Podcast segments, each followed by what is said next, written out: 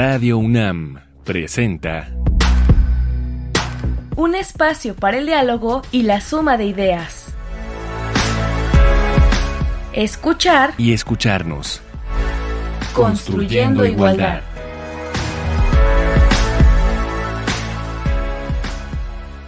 Bienvenidas, bienvenidos, bienvenides. Esto es escuchar y escucharnos y nos estamos escuchando una semana más. Nuestra intención es seguir construyendo igualdad y aquí estamos. Hoy vamos a hablar sobre masculinidades y emociones. Invitamos ya a un viejo conocido y querido invitado a varios de nuestros programas y varias de nuestras temporadas. Está con nosotros Iván de Estrada, que nos ha acompañado en, en, otros temas. Casi siempre hablamos con él sobre hombres y masculinidades. Entonces hoy veremos qué es esto de la masculinidad y las emociones. Iván, ¿cómo estás?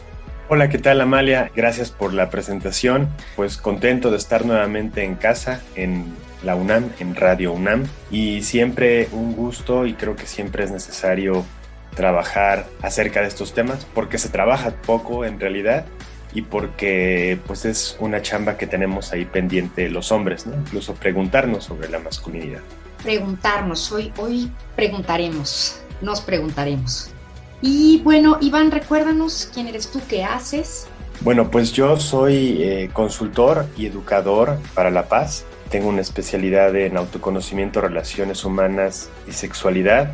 Y en género con análisis crítico de la masculinidad me dedico a dar consultorías, capacitaciones, talleres, cursos o ponencias sobre diversos temas, sobre todo identificación y prevención de la violencia, derechos humanos, cultura de paz y buen trato, a organizaciones distintas como empresas de la IP, organizaciones gubernamentales, instituciones, funcionariado, asociaciones civiles y en consulta también privada, psicoeducativa en estos mismos temas.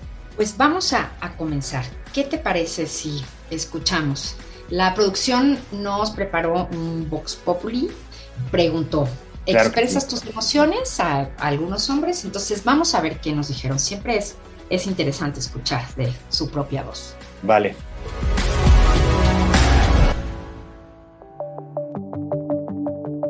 Bueno, yo considero que no sé expresar mis emociones. Esto gracias a la educación en casa y termina por representarse en miedo al intentar hacerlo.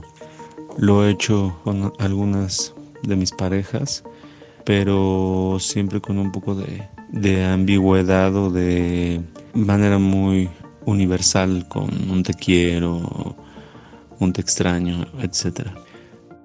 Creo que en general todos solemos expresar las emociones de una u otra forma, pero creo que también depende, al menos yo, unas emociones las externo con algunas personas y otras con otras personas. Creo que también incluso soy selectivo. Por ejemplo, con mi familia externo a lo mejor y mis personas cercanas externo emociones positivas de cariño, de afecto. Eso no lo voy a externar con toda la gente. Entonces, al menos yo externo unas emociones y me reservo otras. Generalmente no suelo expresar mis emociones porque no sé cómo podría responder la otra persona. Siempre hay como un temor a desconcertar a los otros por cómo pueda expresarme, ¿no? sobre todo si es muy extrovertida eh, tal expresión. Entonces, para evitar ello, trato de no, no expresarlo. Sí sé expresar mis emociones y por lo regular cuando lo hago, primero analizo qué es lo que me está pasando o por qué me está molestando algo, por qué estoy alegre, por qué estoy triste, por qué estoy enojado. Y ya una vez que lo proceso, lo platico. Y si lo tengo bien identificado, sí voy con la persona en cuestión y le digo, oye, me molesta esto o por qué haces aquello.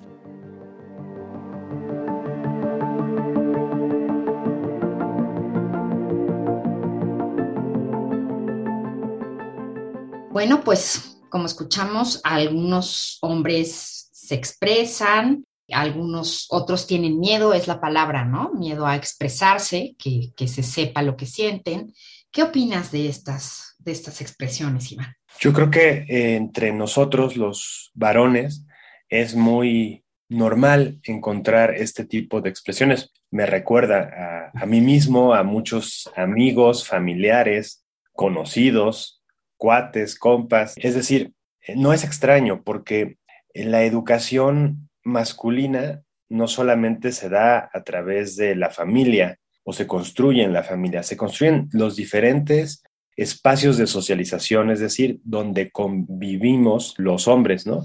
Nuestra comunidad, nuestra escuela, los medios de comunicación, las redes sociodigitales, el trabajo y sobre todo nos educamos no a partir de lo que nos dicen o a partir de la racionalización, que claro, es una forma de conocimiento o es una forma de verdad que aprendemos sobre todos los varones, hombres y mujeres, pero sobre todo los varones, a racionalizar lo que sentimos, no a sentir lo que sentimos, que por supuesto que lo sentimos, sino a pensarlo, a intelectualizarlo. ¿No? Es como parte de ese mandato. ¿Y cómo lo aprendemos? Ni siquiera de forma por comandos verbales, sino o por, o por mandatos directos, ¿no? Sino todo lo contrario, lo aprendemos por las actitudes, por las formas en las que aprendemos a convivir psicocorporalmente, es decir, cómo yo psicológicamente, psíquicamente, me comporto con respecto a el comportamiento de otras personas y la validación de sus comportamientos. Es decir, a partir de lo que vemos, a partir de lo que, no solamente de lo que escuchamos, sino de lo que actuamos las personas. Esa es la mayor parte de nuestra educación emocional. Y ahora sí que lo que bien se aprende, pues jamás se olvida. Lo aprendemos desde que nacemos, desde que nos dicen tú vas a ser eh, futbolista, vas a ser un campeón, mira qué fuerte está este chamaco. Todo eso implica una serie de conexiones, de direcciones, de una función social que nos lleva a cumplir de cierta manera nuestros mandatos, en este caso los mandatos como hombre, y desde ahí se educa en la masculinidad. ¿Y cómo? ¿Cómo es esta educación en la masculinidad tradicional? ¿Cuáles son estas reglas, entre comillas, por así decirlo? ¿O cómo se debe comportar un hombre en la masculinidad tradicional? Claro, bueno, yo en principio diría que la masculinidad tal cual es tradicional, es decir, la masculinidad y la feminidad, es decir, cómo educamos a los varones en general en la masculinidad y cómo educamos en general a las mujeres en la feminidad, es absolutamente tradicional. Es decir, viene de una serie de tradiciones y de creencias que al repetirlas, al eternizarlas, al volverlas eternas, pensamos y sobre todo creemos y luego nos aseguramos de creer y que las personas crean que ha sido siempre así. Y por lo tanto, en esa eternización le damos una capacidad o una forma de sentirlo como si fuera natural, y no es nada natural, es absolutamente educado y socializado. Ahora, ¿cómo es que, cómo es que, o cuáles serían esos, esos mandatos? Hay, hay muchísimos, pero sobre todo los más comunes o los que estructuran el cómo debemos de ser es que tenemos que ser firmes, claros, fuertes, decididos y sobre todo ejercer la fuerza. Entonces, frente a esos mandatos generales, hay otros muchos y hay otras variantes o matices de esos mandatos principales, como el tener el control, como el tener la razón, por eso racionalizamos o aprendemos a racionalizar tanto. Hay diferentes matices y en esos matices de cómo tengo que aprender a ser hombre, hay emociones que se educan. ¿Cuáles son las emociones que tenemos más permitidas o que aprendemos a experimentar o a sentirnos más cómodos, aunque a veces nos generan muchas incomodidades son dos emociones principales. El enojo, la ira, que es otra forma también como de enojo, y la alegría. Y generalmente la alegría a veces va asociada al enojo. Entonces, muchas veces los hombres cuando sentimos, por ejemplo, tristeza, actuamos el enojo, aunque nos sintamos tristes. O cuando tenemos miedo y por lo tanto hay una situación que nos vulnera o que sentimos riesgo, lo que nos hemos educado, lo que la sociedad nos ha educado a ejercer o a representar es el enojo. Entonces tenemos ahí emociones confundidas y luego cuando sentimos o no hay forma de, expresar porque no tenemos herramientas para expresar la tristeza, el miedo o sentimientos como la culpa, la angustia, la corresponsabilidad, la empatía, pues recurremos al enojo, ¿no? Que es como la principal emoción masculina, ¿no? Educada. No quiere decir que haya hombres que no puedan sentir otras emociones, por supuesto que las sentimos, ¿no? Como nos decían en el Vox Populi, sino el problema es que aprendemos a callarlas o a actuarlas como si fuera otra emoción, como si fuera otros sentimientos. Iván, ¿y qué sucede eh, con el miedo? Porque parecería que no, no se permiten ¿no? Sentir, sentir miedo. ¿Qué pasa con el miedo? Bueno, yo creo que el miedo, como la tristeza, también son sentimientos que en general se tildan o hemos aprendido a identificar socialmente o moralmente como malignos o como inadecuados o como que no nos hacen bien. Y es cierto, no nos hacen bien muchas veces, pero son absolutamente necesarios. Es decir, el miedo, en este caso, de la pregunta, nos remite o nos está alertando al cuerpo de que hay un riesgo, de que somos vulnerables ante algo. Entonces el miedo es fundamental, es importantísimo.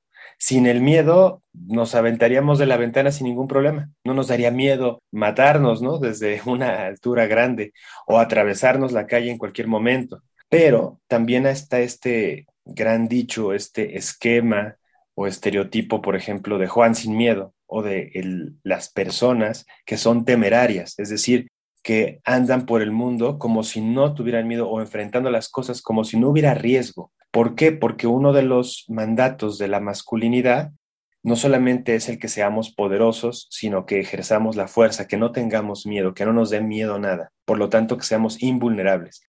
Por lo tanto, lo que estamos negando a través de no identificar o no expresar el miedo es no darnos cuenta de la vulnerabilidad del entorno y la vulnerabilidad de nuestro cuerpo y de, nuestra, de nuestro contexto y de nuestra existencia. Por eso también en esta existencia masculina que tenemos los varones, somos los que más generamos prácticas de riesgo, porque retamos ese miedo, ¿no? Aprendemos a retar ese miedo y por lo tanto aprendemos a ejercer la violencia o a aceptar la violencia en nuestros cuerpos, en nuestra experiencia, aunque eso nos vulnere, aunque eso represente un riesgo. Y al irlo negando, lo dejamos de identificar, nos acostumbramos a vivir en riesgo, nos acostumbramos a vulnerar la vida de otros, el espacio de otros, mismo espacio propio de cada uno de nosotros y por lo tanto pues la violencia se vuelve parte de, de nuestras vidas y el miedo deja de ser una alerta natural, ahí sí,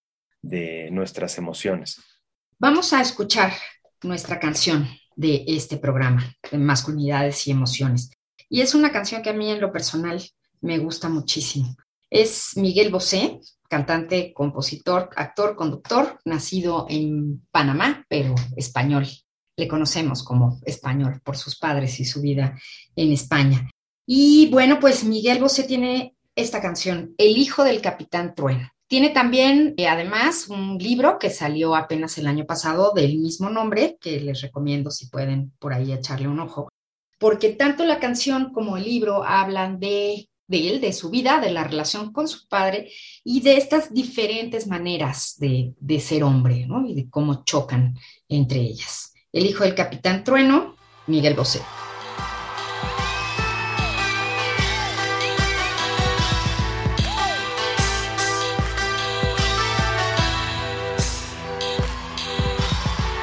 El hijo del capitán Trueno nunca fue un hijo digno del padre Salió poeta y no una fiera, hijo de su madre. El hijo del capitán Trueno no quiso nunca ser marinero, no se embarcaba en aventuras, levantaba dudas.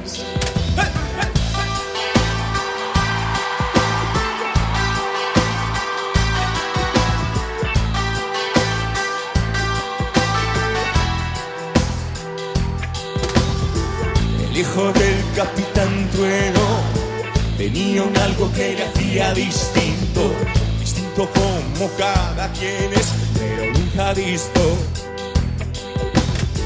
Y se pasaba horas entre las ballenas y se brindaba solo y siempre con sirenas y apoyado en el faro cantaba así. En el océano me pierdo, veo el océano y no sé, tan increíblemente inmenso, tan respetable que no navegaré, no navegaré.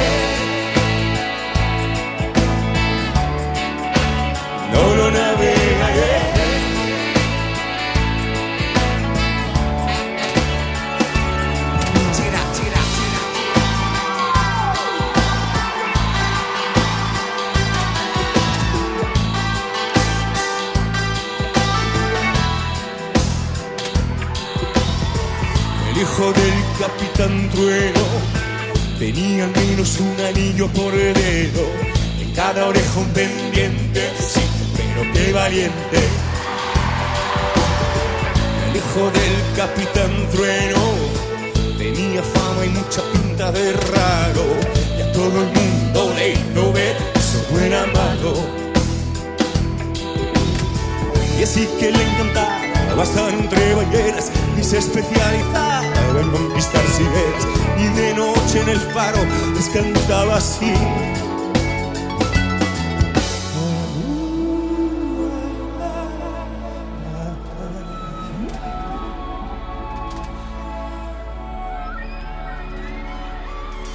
Y así que le contaba estar entre ballenas y se gritaba solo y siempre con sirenas. Y de noche en el faro les cantaba así, así, así. En el océano.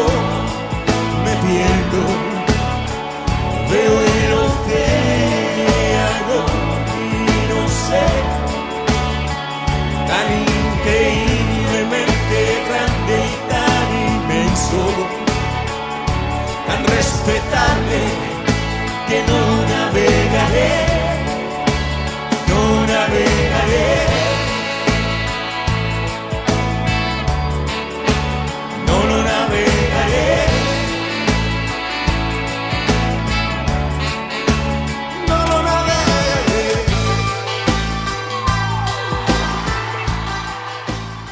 Hijo del capitán Trueno nunca fue un hijo digno del padre. Salió poeta y no una fiera, hijo de su madre.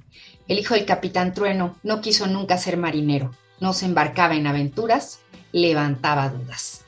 Esta, esta otra manera ¿no? de, de ser hombre, esta otra masculinidad que describe también en esta canción Miguel Bosé. Iván. Claro, eh, me parece fabulosa y retadora esta canción, ¿no? Muy poética en justo los ejemplos que comentábamos hace rato, es decir, los hombres, los, los que les llaman, hemos escuchado que, que les llaman o nos llaman hombres de verdad, ¿no? Los que sí ejercen la masculinidad, es decir, los que desde la hegemonía de esta noción de masculinidad son los que tienen el poder y por lo tanto el control, son los que educan como ejemplos, como, y no solo como ejemplos, sino como estereotipos de lo que implica ser hombre, un hombre real, un hombre de verdad, un hombre que se da a respetar, un hombre que sabe arreglar las cosas como hombres. Y desde ahí es imposible llegar a esa masculinidad porque ni siquiera Superman cumple como personaje ficticio con todos los estereotipos y mandatos de la masculinidad. Es imposible. Pero el asunto es que nos educamos hacia allá, todos vamos hacia allá.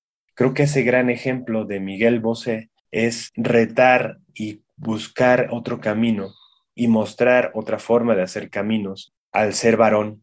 Yo creo que hay que buscar justo esas alternativas a la masculinidad, a esa masculinidad que es hegemónica. Hay muchas formas de, verlo, ¿no? De identificarlo, pero creo que lo importante es que cada quien podamos construir nuestro camino fuera de esta lógica de género que es binaria, ¿no? O eres masculino o eres femenino. Más bien son acepciones, valores, funciones sociales que categorizamos o en las cuales vamos a ir encuadrando a los cuerpos, incluso construyendo las identidades de hijas y hijos dependiendo de los, no solamente los genitales que tengan, sino de los estereotipos, de las formas, los referentes que yo tengo en mi familia. Entonces, hacia allá voy a llevar la educación emocional, cultural, identitaria de hijas e hijos y también de los niños, niñas, hombres, mujeres que yo me vaya encontrando en el mundo. Les voy a educar de esa manera, directa o indirectamente, consciente o inconscientemente. Entonces, creo que vale mucho la pena recapitular estas valoraciones de cómo se puede cantar, no navegar o navegar de otras maneras fuera de la masculinidad, ¿no? De esa hegemonía que implica la masculinidad. Hoy estamos hablando de masculinidades y emociones en escuchar y escucharnos con Iván de Estrada, consultor independiente en capacitación, educador para la paz y especialista en género. Entonces, esta especie de molde, ¿no? como, como tú nos dices, como educamos a hombres y mujeres, pero esta exigencia hacia los hombres, ¿cuál es el costo para ellos al no tener este autocuidado, estas alertas, por ejemplo, del miedo, al no expresar sus emociones? ¿Qué pasa? Bueno, pues yo, yo pensaría en tres grandes rutas al respecto, tres grandes ejemplos. Una es que somos los hombres, digamos, en términos de salud, en costos en cuanto a nuestra salud, los hombres somos los que más generamos y más vivimos situaciones de violencia física directa. Es decir, somos los más golpeados, pero los más golpeados físicamente por otros hombres. Es decir, nos peleamos entre hombres y no nos peleamos gratuitamente, nos peleamos por privilegios masculinos, por tener el poder, por tener la razón, por pasar primero, por hacernos ver, notar el más fuerte socialmente ante otro. Esto lo vemos típicamente y a multitudes ejemplos en la calle, en el tránsito, en el tráfico. Hay gente que se mata diariamente por problemas de tránsito. Hay hombres que están dispuestos a, golpear y llevar al hospital a otra persona porque le tocaron el claxon o porque le hicieron ver que se pasó el alto o se le cerró y eso no me puede pasar a mí. Entonces, el ejercicio de la violencia entre nosotros es altísimo, ¿no? Es decir, somos los que más vivimos lesiones físicas graves o letales y, las, y nos las causamos entre nosotros mismos en su mayoría, en su inmensa y apabullante mayoría. ¿Qué otra situación o factor de salud tenemos? Los hombres somos también quienes padecemos mayoritariamente problemas cardíacos. Tenemos problemas de salud, padecemos problemas de salud vinculados a problemas cardíacos. Y esto pareciera que en este mandato o en esta creencia de que los hombres somos más fuertes o tenemos el cuerpo más fuerte, parece que tenemos un corazón muy débil muy frágil o muy vulnerable. No, lo que pasa es que como nos hemos aprendido a comer o a tragar las emociones, a no expresarlas, por lo tanto, a no elaborarlas, a no identificar dónde están los problemas, emocional y corporalmente, eso se va guardando también la serie de enojos o la serie de expresiones frente a la vulnerabilidad, donde yo ejerzo el enojo o donde yo actúo el enojo, implica que estoy vulnerando mi cuerpo constantemente. Y no solamente es un corajito, sino son los corajes de años, de décadas, que nos pasan factura a partir de los 40, 50, porque no aprendimos a manejar, a ecualizar a transformar nuestras emociones y entender la problemática de nuestras vidas alrededor de entender nuestras emociones y las emociones con los demás. Esas serían como dos de las, de las grandes causas, ¿no? Em, o síntomas de la masculinidad con respecto a, las emociones y que impactan la salud de los hombres. ¿Y cómo aprender a expresar estas necesidades y emociones? Ya sabemos que la, la historia de cada familia, el comportamiento, ¿no? El mandato de masculinidad. ¿Qué recomiendas para terminar el programa? ¿Cómo se puede aprender? Yo lo que creo que tendríamos que aprender es a, uno, a identificar que tenemos que deslindarnos de esa masculinidad, de esos mandatos. Aunque estén ahí mis tíos, mis abuelos, mis mejores amigos, este, incluso las mujeres de mi entorno que también me han educado así, pero sobre todo educamos los hombres en la ausencia, ¿no? Porque sobre todo los hombres no nos hacemos cargo de la educación de niñas, niñas, hijas, hijos, sino se les delega a las mujeres. Entonces, creo que en ese sentido tendríamos, uno, que no estar fijándonos en esos estereotipos, porque si no, esos son los que nos van a seguir, van a seguir siendo los referentes. Y la otra, buscar ayuda profesional, ¿no? Buscar procesos de reeducación, buscar personas, no solamente hombres, sino también mujeres que nos permitan, donde podamos compartir nuestro sentir a partir de nuestras emociones. Algo que, que escuchaba y que es muy común también en el Vox Populi, que hay emociones que no aprendemos a compartir con amigos o con personas en general, ¿no? Alegría, amor o afectividad, porque nos sentimos que eso es algo íntimo o en riesgo. Entonces, creo que ahí está la gran tarea de nosotros los hombres y sobre todo aprender a hablar, a darles valor a cada una de las de los sentimientos, ¿no? Que es esta cocina de las emociones con los valores personales, ¿no? Con nuestras creencias. Pues aquí está. Muchísimas gracias, Iván, que, que cada hombre pueda expresarse y ser como, como quiera ser. Que sea hijo del capitán trueno o capitán trueno, pero que se exprese. O hijo de las ballenas o de las sirenas también. Hijo de las ballenas, hijo de las sirenas, todas estas, estas opciones para navegar, como bien nos dijiste. Muchísimas, muchísimas gracias a Iván de Estrada por habernos acompañado. Gracias a ustedes, gracias por la invitación. Pues esto fue escuchar y escucharnos. Terminamos por hoy en la producción Silvia Cruz Jiménez y Carmen Sumaya. Yo soy María Amalia Fernández. Nos escuchamos la próxima semana, miércoles 10 de la mañana. Estamos construyendo igualdad.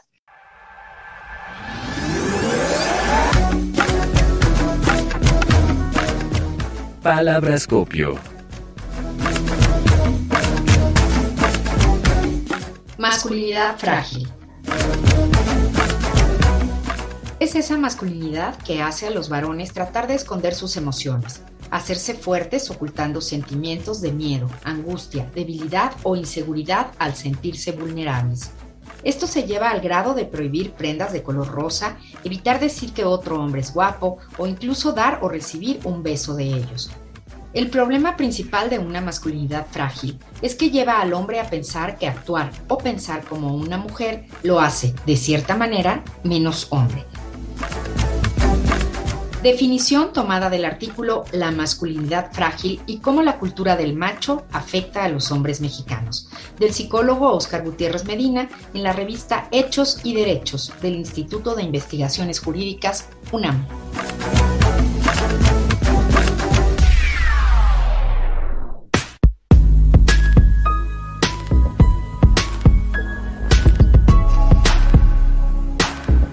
Radio UNAM presentó